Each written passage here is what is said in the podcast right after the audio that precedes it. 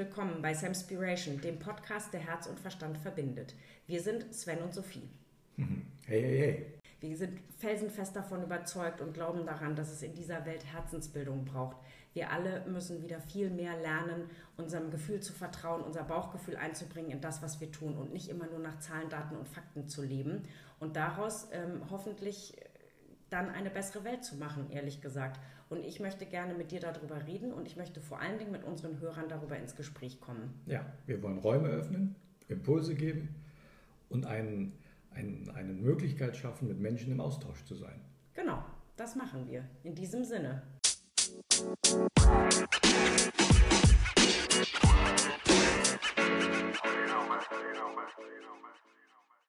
Hallo zusammen, schön, dass ihr wieder da seid. Auf geht's zur nächsten Podcast-Folge Samspiration. Beim letzten Mal haben wir beide uns ja darüber unterhalten, dass es eine gute Idee wäre, mal unseren ersten Gast einzuladen. Ich ja. habe euch den namentlich äh, in Form von Stefan schon vorgestellt, ohne dass ich überhaupt mit dem äh, guten Mann ein Wort geredet hätte. Naja, aber in der Vorher, Vergangenheit hast du mit ihm geredet. Aber stellt euch vor, es hat geklappt. Ding, ding, große Fanfare. Wir stellen vor, ich sage jetzt alle Titel bewusst. Professor Dr. Stefan Haubold, seines Zeichens Doktor der Chemie unterrichtet heute an der ähm, Science Hochschule Fresenius in Idstein. Und ähm, den haben wir heute mal eingeladen, weil wir beim letzten Mal ja so ein bisschen über das Thema Bildung kamen. Erziehung, wie entsteht eigentlich die Verbindung zwischen Herz und Verstand? Wie ticken Leute heute, äh, die schon lange im Job sind? Wie ticken vielleicht die Leute, die neu kommen? Und eigentlich wollten wir mit dir, Stefan, darüber reden, wie du das heute in der Lehre erlebst da du ja junge Menschen, Studenten unterrichtest, die dann irgendwann mal, wenn sie bei dir fertig sind, irgendwie auf den Arbeitsmarkt kommen. Inzwischen habe ich aber gelernt und gelesen, dass du ähm, eine, einen Essay publiziert hast, wo du äh, dann doch noch mal einen etwas größeren Bogen spannst äh, zu den dazu, wie du die Welt siehst, ein Stück weit möchte ich gerne sagen, indem du nämlich eine These aufgemacht hast, die vom Homo ignorance spricht versus dem Homo economicus und ähm, wenn wir nachher noch Zeit haben, Thema Bildung wunderbar, aber ich muss ganz ehrlich zugeben, nachdem ich das gelesen habe, fände ich es viel spannender, mit dir über den Homo Ignorance zu reden. Wir haben jetzt vor der Podcastaufnahme, damit du Sven und du Stefan, damit ihr euch kurz ein bisschen kennenlernen könnt, hast du schon mal angefangen, ein bisschen zu erzählen. Vielleicht magst du für unsere Hörer einmal ganz kurz zusammenfassen, was dich da eigentlich umtreibt und dann sind wir nämlich schon fast in unserer alten Form von Samspiration, nämlich zu fragen, was hat dich die letzte Woche bewegt? Und in diesem Fall geht die Frage an dich, Stefan. Ja, Sophie, lieber Sven, vielen, vielen Dank für die Einladung. Es, äh, ähm, ich musste einfach Ja sagen, die Gelegenheit, äh, über das zu reden, was mich im Herzen bewegt, mit Menschen, die gerne wissen wollen, was andere Menschen im Herzen bewegt, die kriegt man gar nicht so oft heutzutage. Und ähm, es ist mir immer ein Vergnügen, das zu tun. Und ich kann dich beruhigen, es hat alles mit Bildung zu tun. Ähm, auch dieses Essay wäre nie entstanden, wenn ich nicht Bildung machen würde und wenn ich nicht Menschen ausbilden würde. Ähm, es gibt ein, eine berühmte Untersuchung, die ähm, mal äh, untersucht hat, wann wir eigentlich am besten lernen. Und wir lernen, ähm, wir können ungefähr fünf Prozent von dem uns merken, was uns jemand frontal hinredet. Und wir können uns ungefähr 90 Prozent von dem merken, was wir selber unterrichten. Und du kannst dir also vorstellen, wer hier was lernt und wer hier wahrscheinlich nichts lernt. Sehr gut. Ja, das ist so ein bisschen, das ist natürlich immer so ein bisschen das, das Elend, dem ich auch gegenüber äh, stehe, dass ich äh, immer das Gefühl habe, am meisten lerne ich dabei, wenn ich unterrichte. Ja, aber der, der Homo Ignorance, ähm, der ist entstanden ähm, in meiner, in meiner VWL-Vorlesung. Eigentlich ist der entstanden, ähm, wo ich äh, das erste Mal, als ich diese Vorlesung vorbereitet habe, mit dem Homo economicus konfrontiert wurde und als ausgebildeter Naturwissenschaftler ehrlich gesagt den ganzen Tag den Kopf geschüttelt habe. Ich saß vor diesem Buch und habe den ganzen Tag den Kopf geschüttelt. Habe gesagt, ich konnte nicht glauben, was ich da lese. Ich gesagt, das stimmt doch nicht. Das Modell vom Homo, Homo economicus, dass wir alle ähm, rational handelnde Nutzenmaximierer sind, das stimmt doch einfach gar nicht. Ähm, wie, wie kann denn, wieso benutzen die denn so ein komisches Modell? Und ähm, in meiner Not habe ich dann die Vorlesung erstmal so ganz klassisch gemacht und äh, den Homo economicus natürlich benutzt als Modell, weil er da halt auftauchte und ich auch gemerkt habe, dass das wohl das Modell ist, an dem alles hängt, an alle politischen Entscheidungen hängen auch heute noch und alle ökonomischen Entscheidungen im Wesentlichen auch. Und äh, je mehr mich, es widersprach mir aber innerlich, ging mir gegen Strich, alles, was ich gelesen hatte und alles, was ich in Selbstreflexion über mich gelernt habe, widerspricht dem und widersprach dem. Und dass wir rationale Nutzenmaximierer sind, also ich glaube, das weiß jeder da draußen, der jetzt zuhört und ihr auch. Ähm, also das nennen wir pathologisch, wenn das jemand ist. Also das nennen wir krank. Also jemand, der, der, der wirklich rational ist zutiefst und äh, eben nicht emotional handelt oder handeln kann, den nennen wir krank oder nicht normal. Und, ähm, und dann war es mir ein Anliegen und ein Bedürfnis zu sagen, okay, wir können über die Themen, die uns gerade bewegen, wie dass wir zum Beispiel die ersten Spezies auf diesem Erdball sind, die ihr eigenes Habitat zerstören, und zwar nicht nur zerstören, sondern wissentlich zerstören und sehenden Auges zerstören. Ähm, all die Antworten, die im Moment da draußen rumkursieren, stellen eine fundamentale Frage nicht, nämlich, ähm, was können wir dem denn gegenüberstellen? Die Antwort, die im Moment kommt, ist ja, wir brauchen grünes Wachstum. Und ähm, als, auch wieder als Naturwissenschaftler ist klar, Wachstum geht nicht. Also dieses System ist endlich. Die Erde ist ein endliches System, kein unendliches System. Mehr Wachstum, ob grün, rot oder blau, werden wir nicht vertragen. Denn immer wenn wir wachsen, also physisch mehr Werte schaffen, mehr Dinge bauen, machen wir Abfall. Und uns laufen, wir haben keine, die, die Erde läuft äh, aus den Abfallkapazitäten raus. Wir haben einfach keine Deponien mehr für mehr CO2, für mehr äh, Plastikmüll, für Müll, für kaputtes Land, für kaputtes Wasser, für kaputte Luft. Und so ist, habe ich mir gedacht, okay, wir brauchen fundamental ein anderes Modell, sonst werden wir immer mit denselben Antworten, also mit denselben Methoden versuchen, andere Antworten zu geben. Und das, glaube ich, ist nicht nützlich.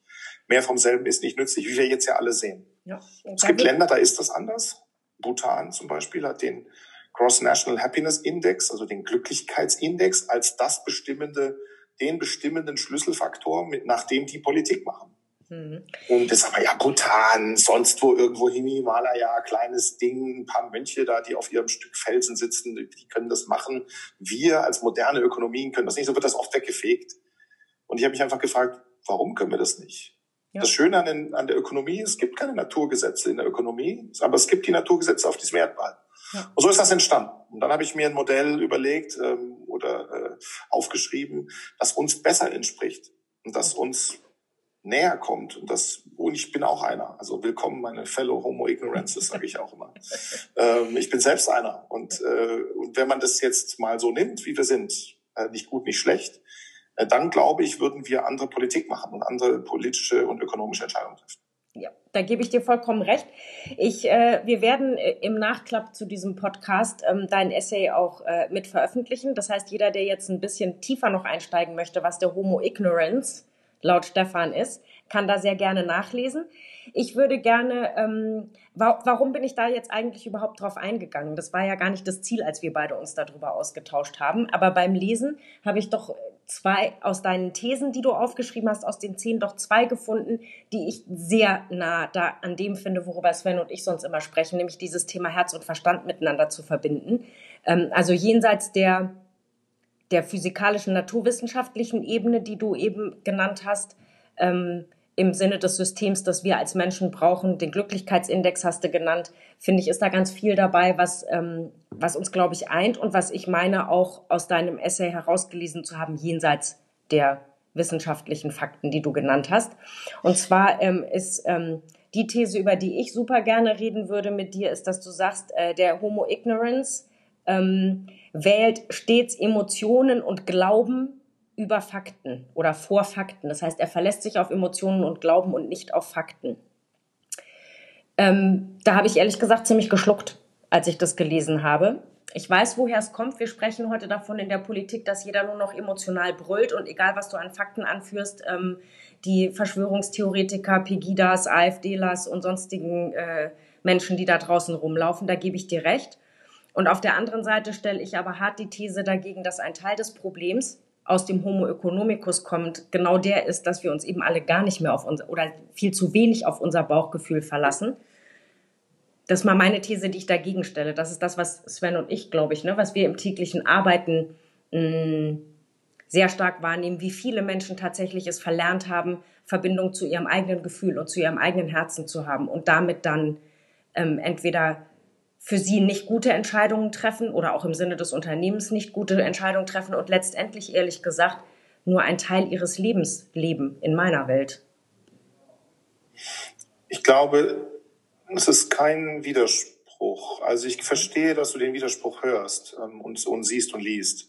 Und deswegen hat der Homo Ignorance auch zehn Aspekte. Und diese zehn Aspekte gelten immer gleichzeitig. Ah, okay, alles klar. Und das ist unbequem. Das ist unbequem tatsächlich. Also wir wählen Glauben über Fakten, vor Fakten, weil uns, und wir ignorieren unser Bauchgefühl dabei. Ja, wir haben also Fakten vor der Nase, die sagen uns, es ist keine gute Idee, das nächstgrößere Auto zu kaufen oder äh, die Dieselmotoren zu manipulieren oder ja, das, das sagt uns unser Bauch. Das wissen wir auf eine Art, auch wenn wir es faktisch nicht, vielleicht nicht wissen oder nicht alle Naturwissenschaftler sind und es nachvollziehen können, wie das zusammenhängt chemisch oder so. Das ist gar nicht so wichtig. Wir wissen, dass das keine gute Idee ist, unseren Planeten zu zerstören. Und wir tun's. Und das meine ich damit. Wir tun's. Und wir wissen es, dass wir es tun. Und das ist das Verrückte dabei.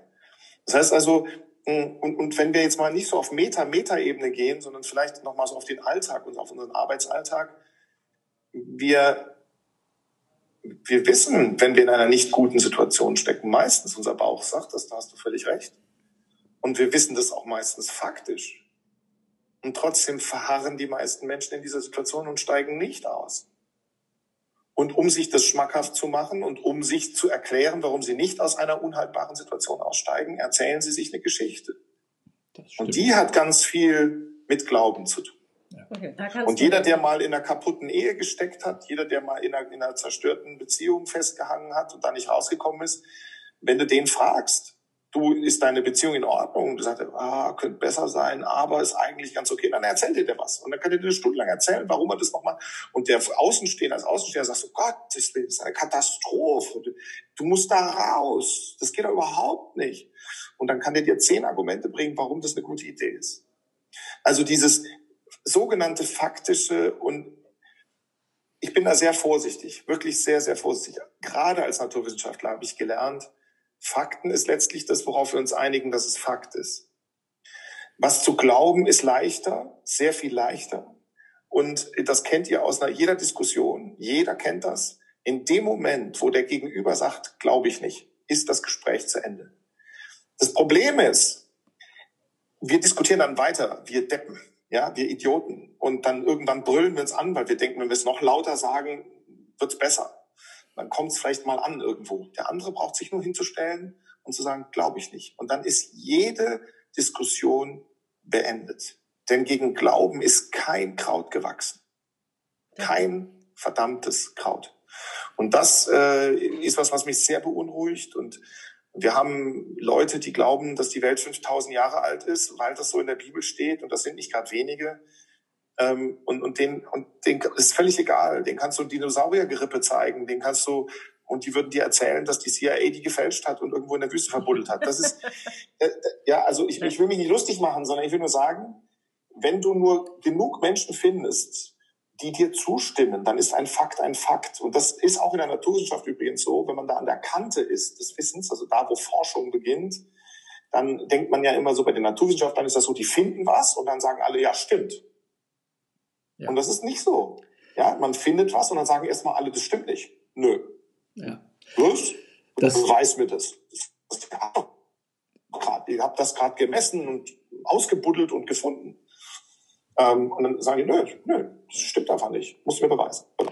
Das, das Phänomen, was du beschreibst, ist, ähm, wenn wir, wir, die Geschichte, die wir uns selbst erzählen. Das ist die Geschichte, an die wir glauben. Und diese Geschichte umgeben wir dann mit Emotionen, nicht mit Gefühl. Das ist nämlich gerade der Widerspruch. Wir, wir, wir nehmen dann Emotionen und die Emotion, also die Geschichte und die Emotion wird dann zum Drama meines Lebens. Und dann erhalte ich mit viel Energie und mit viel Kraft diese Geschichte aufrecht. Jetzt hast du gerade gesagt, diese zehn Faktoren hängen alle zusammen. Das macht es jetzt dann äh, verständlicher, aber gleichzeitig auch ein bisschen herausfordernder nachzufragen, weil eins hast du aufgeschrieben, nämlich gleich das erste. In dem es ja sehr stark darum geht, ich weiß ja, dass jeder Mensch seine eigene Brille aufhat. Jeder Mensch trägt in seinem Leben seine Brille, also sprich seine Wahrheit, seine Ehrlichkeit zu sich selbst. Wenn ich den Spruch lese, muss ich immer an, an den Spruch denken, der, der mir dann immer in der Verbindung dieser zwei Sätze kommt. Ne? The truth fucks you up, but sets you free. Ähm, was ja heißt, scheiße, sei ehrlich zu dir selbst. Aber ich will jetzt nochmal konkret darauf hinaus, ähm, die Brille, die jeder von uns trägt und damit ja seine eigene Wahrheit in seinem Kopf hat. Ähm, ist, das, ist das der Punkt, dass, dass, ist das der Anfang, warum wir Menschen so ignorant mit uns selbst, ne? ist ja, wir, wir begehen ja Selbstmord auf Raten im Grunde genommen, aber auch mit, mit unserer Umwelt sind, dass wir, wir haben es ja im Vorgespräch schon gehabt, ne? also mit Freude erschlagen wir die Stechmücke, aber sehen nicht die Konsequenz, die hinten dann passiert, weil wir nur unsere Brille, also sprich unsere eigene Ignoranz, unser eigenes, unseren eigenen Glauben so in uns tragen. Ist das damit gemeint als Einstieg in das Ignorante des Menschen? Also mir war wichtig zu sagen, dass wir erstmal zur Kenntnis nehmen sollten, wer wir sind. Ähm, und nicht zu sagen, das ist gut oder das ist schlecht. Mhm. Ich glaube, ich glaube um, um richtig entscheiden zu können, was gut für uns ist, für mich persönlich, aber auch als Gesellschaft, für die, die Verantwortung in der Gesellschaft übernehmen, ist es wichtig, erstmal zu akzeptieren, wie wir sind und aufzuhören, uns eine Geschichte zu erzählen. Und der Homo economicus ist eine verrückte Geschichte. Der, ich meine, der Homo ignorance ist auch eine Geschichte. Ja, also uns auf zehn Punkte zu reduzieren, wird uns natürlich auch nur bedingt gerecht. So ist eine Landkarte ja auch nicht das Land. Ja. Aber es ist immerhin mal der Versuch, ein ähm, bisschen, ein ähm, bisschen vollständiger zu sein, in Anführungsstrichen und ähm, erst einmal zu akzeptieren. Das könnte bedeuten, zum Beispiel am Anfang, wenn man sagt, ja, wir wollen, dass unsere Wahrheiten wahr bleiben. Das soll erstmal nur sagen, wir haben es nicht so gerne, wenn wir zugeben müssen, dass unsere Wahrheit nicht wahr ist. Also wenn wir, wenn wir eigentlich wissen, es ist nicht so, wie wir uns das so gedacht haben, dann müssten wir loslassen von einer, von einer Wahrheit. Und dieses Loslassen tut uns weh weil es nämlich, ähm, weil wir dann zugeben müssen, dass wir vorher falsch lagen. Und leider haben wir dann meistens niemanden um uns herum, der sagt, du, ist schon okay, du bist in Ordnung. Ja. Ja, wir liegen alle mal falsch. Ja, das haben das, wir meistens nicht. Ja, aber das, was du sagst, das, was du sagst, ist ja, das sind, das sind ja Urängste von uns Menschen. Ne, dieses, die Angst zu versagen, die Angst nicht mehr dazu zu gehören. Und bei beiden Begründungen, das finde ich ganz spannend, hast du beide Male gesagt, dass das, was uns in Anführungsstrichen in diese Position bringt des Ignoranten, ist, dass wir bewerten und beurteilen. Da, ist da der Haken? Ja, wir, wir, ich glaube, das ist ein Schlüssel.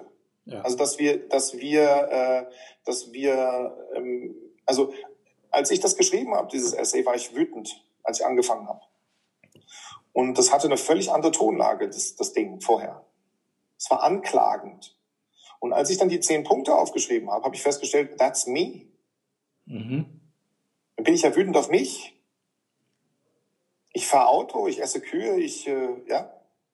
Ich mache, ich, ich, ich nehme Tütchen, Hemdchen, Tütchen im Supermarkt. Ich, äh, wenn meine Kinder, wenn, wenn meine Kinder mich stressen, wenn ich, wenn, wenn mein Leben mich unter Druck setzt, dann, dann fahre ich die nächsten 100 Meter beim Auto, statt zu Fuß zu gehen.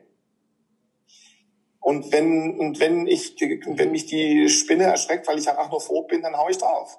Dann ist sie tot. Fertig. Und dann habe ich, also dann habe ich so gemerkt, okay, that's me. Also ich kann mich nicht exkludieren, ich kann nicht raustreten aus diesem Kreis und den Finger heben. Das geht, das geht nicht. Und dann muss ich das für mich behalten. Dann ist das Stammtisch.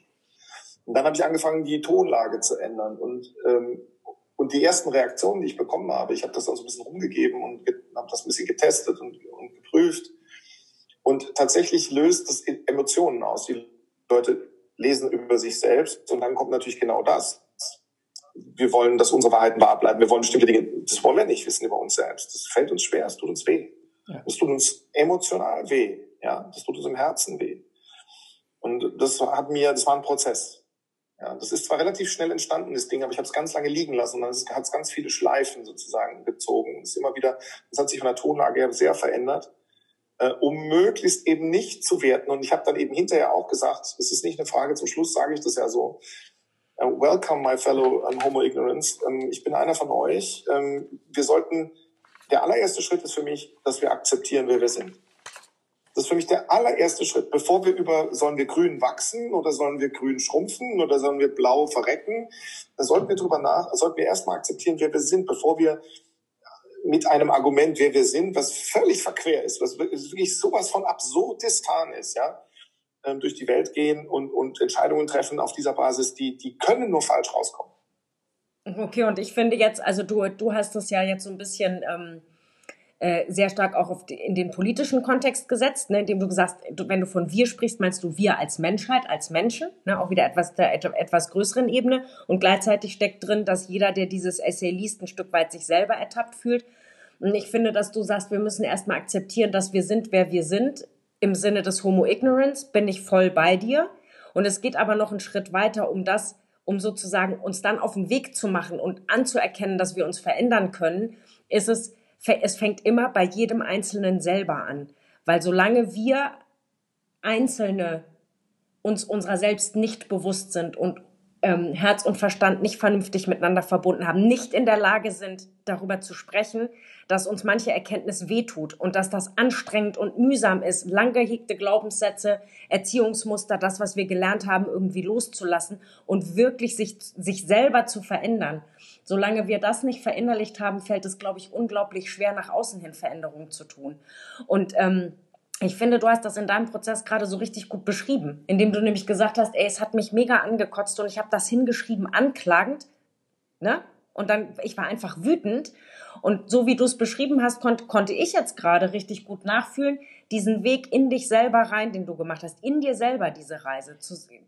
Und ich vermute mal, dass du es ein Stück weit auch loslassen musstest, auch deine Wut loslassen musstest, damit du auf den Wert, auf die wertfreie oder ja, eigentlich wertfreie Art und Weise, wie du es jetzt zum Schluss veröffentlicht hast, hinkommen konntest. Und das ist eigentlich ja der, also ich meine, das ist ja der Prozess, über den äh, du und ich, Sven, laufend reden. Ja. Ich will nur, nur, nur das Wort, es ist ja voller Werte. Es ist ja ein Wert an sich, was geschrieben ist. Es ist halt der Weg sozusagen von, von der Wut, liebevoll die Dinge zu beschreiben. Auch wenn sie vielleicht nicht liebevoll sind, weil sie die Wahrheit in Anführungsstrichen, was auch immer die Wahrheit ist, ansprechen, aussprechen und gerade stellen. Aber das ist der Prozess und das ist so, ähm, wo wir letztes Mal mit dem Podcast geendet sind, ähm, zum Thema Bildung. Also wir beide stellen immer fest in dem, was wir tun und vielleicht trifft das auch zu dem, was du tust, Stefan, irgendwie zusammen. Du bist ja in der Bildung. Äh, so dieses Thema Herzensbildung. Ne? Was, was fehlt, ist so sich, sich selbst, sein Gefühl, das Herz, was in uns ist, gebildet anzunehmen. Und ich stelle das immer wieder fest, was für Fächer wir unterrichten ähm, dass das überhaupt nicht darauf einzahlt zu all dem, was du ja letztendlich dann in deinen zehn Punkten beschreibst. Es trifft, es matcht ja gar nicht. Das ist richtig. Ähm, Tut's das denn bei dir inzwischen, Stefan? Nach all diesen ganzen Gedanken, die du dir darüber gemacht hast, wenn du vor deinen Studenten stehst, bist du dir, also hast du dann in dem Moment wirklich in deinem Herzen und in deinem Verstand, bringst du die Dinge so zusammen, dass diese Erkenntnis auch in deine Art des Unterrichtens einfließt? Also wenn mir ein Student in die Evaluation reinschreibt zur VWL-Vorlesung, dass äh, er das mehr wie eine Philosophie-Vorlesung fand und manchmal wie eine Predigt, ich glaube, dann bin ich relativ nah dran. oh Gott, ja. er, er hat es wahrscheinlich kritisch gemeint und du hast es als Lob empfunden, richtig? Natürlich. ähm, also es ist so, ähm, als ich das Ding rumgegeben habe, hat äh, ein sehr inspirierter und für mich inspirierender Kollege, mit dem ich mich sehr viel darüber unterhalte, mit folgendem Satz kommentiert, das ist ja so positiv. Hm. Und er war richtig enttäuscht. Das ist ja so positiv. Denn der letzte Satz ist, Homo ignorance has the ability to change. Ja. Wir haben die Fähigkeit, uns zu ändern. Definitiv. Und die haben wir. Also du, wir sind, wir und das gibt und das gibt Hoffnung. Also ja, also ich, ich wollte nur nur äh, und, und in meinem in dem Hörsaal, also deswegen haue ich meine Posts auch immer raus in, mit Raise Your Voice. Also dass ich mich mal so politisieren würde in Anführungsstrichen, hätte ich im Leben nicht gedacht.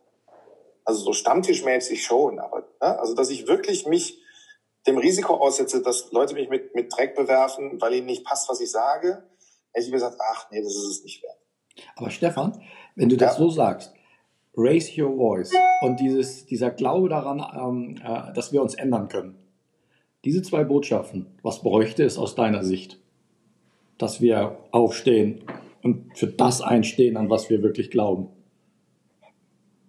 Also ich glaube, dass, dass wir, äh, ja, das kann ich dir wahrscheinlich jetzt nicht so richtig äh, präzise sagen und ich, ich fange mal an zu reden, ich unterbreche mich einfach, weil ich beim Reden denke, das kann mal dauern, ja. Deswegen mache ich auch den Beruf, den ich mache, ja. Also das, äh, da, da, da, die dürfen mich nicht abschalten, das ist, das ist mein Vorteil. Deswegen Hier wird der Podcast heute wird ein aber, bisschen äh, also, länger, ihr Äh, aber Spaß beiseite. Also ähm, äh, was bräuchte es? Also was, was für mich ein fundamentales Thema ist, ich komme in die Vorlesung rein und da sitzen junge Leute vor mir. Und das ist ja eine einmalige Gelegenheit, wirklich mal so eine Gruppe, relativ homogen natürlich, alle Abitur und so, ja. Ähm, vor sich, ziemlich gleiches Alter und dann sitzt du vor denen und dann sagst du so, wer von euch war denn schon mal bei äh, Fridays for Futures Demonstrationen? Und dann geht keine einzige Hand hoch. So, jetzt sind wir keine große Uni und das ist jetzt nicht besonders empirisch und so. Aber da sitzen Naturwissenschaftler, angehende Naturwissenschaftler vor mir, keiner war da. Dann denke ich so, ist da was verkehrt? Die, die, die, die sitzen vor mir und sind schon in der Blase, bevor es überhaupt losgeht. Und was ich versuche, ist Kontext zu schaffen, Silo-Grenzen aufzureißen, die Verbindung zu zeigen. Das heißt, bei mir in der VWL-Vorlesung reden wir über Stoffströme, reden wir über die Sustainable Development Goals. Ähm, jede Woche hält eine Gruppe von Studenten einen Vortrag zu von, vom Bohrloch bis zum Nutella-Glas hatten wir letzte, letzte Woche. Und du glaubst es nicht, ja, du glaubst es, und ich habe es auch nicht geglaubt, bevor ich es nicht gesehen habe. Die Mindmap, die wir dazu, die die Studenten dazu gemalt haben, war so groß, dass sie sie nicht präsentieren konnten. Da waren so viele Endpunkte hinten dran und wir sind nie bis zum Ende gekommen. Irgendwann war dann da Bohrloch. Aber um ein Bohrloch zu machen, brauchst du ja eine Bohrplattform und die musst du bauen. Dafür musst du Stahl, dafür musst du Eisen, dafür musst du nach Australien ein Loch. Und es ist unendlich. Also, wenn wir unsere Ökonomie bau, gebaut hätten, um Nutella auf dem Tisch zu haben, haben wir festgestellt, hätte man unsere komplette, fast komplette, jetzt bestehende Ökonomie gebraucht. Das ist so irre, so verrückt, so crazy, dass wir, und das, und das ist was, was A, uns erschreckt. Also wo Leute, wenn ich denen das erzähle, so beim Essen, wie heute Mittag zum Beispiel, sagen die, das möchte ich nicht wissen. Das erschreckt die zutiefst. Und dann drehst du da dein Glas auf morgens und denkst so, fuck, der Deckel ist ein Bohrloch im Atlantik. Die Schokolade ist Kakao aus Brasilien. Das Palmöl kommt aus Indonesien und Malaysia und die sind der zweitgrößte CO2-Emittent, weil die für Palmölplantagen ihr Land abbrennen. Da brennt das ganze Jahr. Dann ist es so, kann nicht wahr sein. Das schmeckt mir das Brötchen nicht mehr. Stimmt. Also wenn wir tatsächlich anfangen, in Kontexten zu denken, und ich glaube, das braucht's, raus aus der Empörtheit, raus aus der beleidigten Leberwurstecke, in Kontext denken, zumindest ab und zu es erlauben. Ich, also ich erlaube mir das auch nicht die ganze Zeit. Ich würde Depressionen kriegen. Das geht nicht. Ja, also das halte ich auch nicht aus. Das ist zu schmerzhaft. Ja. Aber das wäre ein Start. Das ist super. Und es, ist, es klingt nach Vielfältigkeit und, und über Grenzen gehen und, und Interdisziplinarität. Das ist traumhaft. Aber die Zeit, die Zeit, die Zeit. Ich sehe schon, wir, wir, müssen ein, wir müssen vermutlich noch ein paar mehr Podcast-Folgen machen zusammen. Ähm, ich will es auch, also ich, jetzt gerade fühle ich mich ehrlich gesagt auch gar nicht so, als würde ich es jetzt total rüde abbrechen, sondern ich finde eigentlich, ähm, ich finde, das war ein ziemlich gutes Schlusswort, dass du einfach mal, so wie du das formuliert hast, zu sagen, wenn du auf deine Studenten zugehst, interdisziplinär über den Tellerrand zu schauen, im Kontext zu denken, Kontexte zu schaffen, den Blick für unterschiedliche Kontexte zu öffnen. Das ist, glaube ich, ein ziemlich schönes Schlusswort, weil für mich gilt das nicht nur im, der, im fachlichen Unterricht, du hast jetzt von der VWL-Vorlesung gesprochen, sondern für mich gilt das ähm, auch in der Herzensbildung. Den, wenn, du, wenn du diese Kontexte schaffst und wenn du, also du hast jetzt gerade gesagt, raus aus der beleidigten, empörten Ecke, ja, aber durchaus zulassen, wenn du diesen Blick so weit aufmachst, die Betroffenheit wirklich zuzulassen und die Leute darin zu ermutigen, es sich doch anzuhören und dass diese Betroffenheit sein darf und dass wir auf eine gewisse Art und Weise alle in diesem gleichen, in diesem gleichen Boot sitzen, ja? Weil die Betroffenheit ist das, was in uns im Herzen ein erster kleiner Anstoß für Veränderung ist. Und da gehören gehört nicht nur das, Gedan das gedankliche Nachvollziehen des Kontextes dazu, sondern da gehört auch dazu, wo, wo stehe ich gefühlsmäßig in diesem Kontext? Wie stelle ich mich in den Kontext? Was macht das mit mir? Und dann finde ich, sind wir wunderbar beim Thema Herzensbildung. Ja. Und haben doch aufs Allerfeinste mit dir heute Herz und Verstand verbunden. Es gibt einen Abschluss, lieber Stefan. Ich hatte dir am Telefon schon davon erzählt, dass wir nämlich unseren Hörern immer einen sogenannten Takeout mit auf den Weg geben. Und zwar eine, eine Empfehlung, ein Tipp, eine Inspiration. Das kann vom Kinofilm bis zum Einkaufsgutschein alles sein. Und äh, dir gebührt heute das Abschlusswort, die letzte Bühne, dein Takeout für unsere Zuhörer heute, Stefan. Oh. Also wenn ich ähm, jeder, dem, jedem, dem das da draußen gefallen hat, jeder, der, ähm, der der, den das inspiriert hat, der das angeregt hat, würde ich Folgendes äh, empfehlen als ähm, so nach dem Motto, wo kann ich denn anfangen? Und da haben wir ja heute drüber gesprochen. Also ne, wir können immer groß über die Weltpolitik philosophieren und wir als Individuen gehen dann doch wieder nur bei all die äh, in Plastik verkaufte, verpackte Lebensmittel einkaufen und fühlen uns nicht gut dabei. Ähm, wenn ihr einen Anfang machen wollt, dann schaut euch doch mal von Simon Sinek an. Uh, Start with Why. Gibt es einen schönen TED Talk äh, im Netz, 20 Minuten, Start with Why und denkt mal über euer eigenes Why nach, euer eigenes Warum. Warum steht ihr morgens auf? Ähm, was motiviert euch eigentlich wirklich? Wo habt ihr, ich habe gerade mit den Fingern geschnipst, wer es nicht gehört hat, wo habt ihr euren Flow-Moment gehabt, wo ihr Zeit, Hunger, Durst, Müdigkeit vergessen habt? Was inspiriert euch wirklich? Ich glaube, wer das in sich findet und wer das weiß von sich, der wird mehr bessere Entscheidungen treffen als vorher. Perfekt. Perfekt. Dann sage ich ganz vielen Dank an dich. Das war toll, dass du mit uns gequatscht hast und vor allen Dingen, dass du dich, obwohl wir dich schon an, angekündigt haben, einfach mitgemacht hast und mir die Blamage erspart hast, heute zu sagen, Freunde, war eine gute Idee, aber der hatte keine Lust oder keine Zeit. Deswegen wirklich ganz vielen Dank ähm, nach Itstein aus Hamburg. Mir hat super viel Spaß gemacht und ähm, es war tatsächlich äh, kein leerer Satz. Ich glaube, wir werden zu dem Thema noch das ein oder andere Mal sprechen, entweder hier im Podcast oder auch so, weil ich habe über dein Essay so ein bisschen Feuer gefangen und es hat mir ganz viel Anstoß gegeben, über Dinge nochmal neu und anders nachzudenken. Vielen Dank dafür. Ja, in diesem Sinne. Vielen lieben Dank, liebe Grüße. Und ja, wir können uns für heute nur noch verabschieden. Wer mag, darf sich natürlich wieder an uns wenden mit vielen Fragen oder äh, mit äh, Ergänzungen oder was auch immer euch auf der Seele liegt. Und ansonsten bis nächste Woche. Genau, in diesem Sinne. Tschüss. Ciao.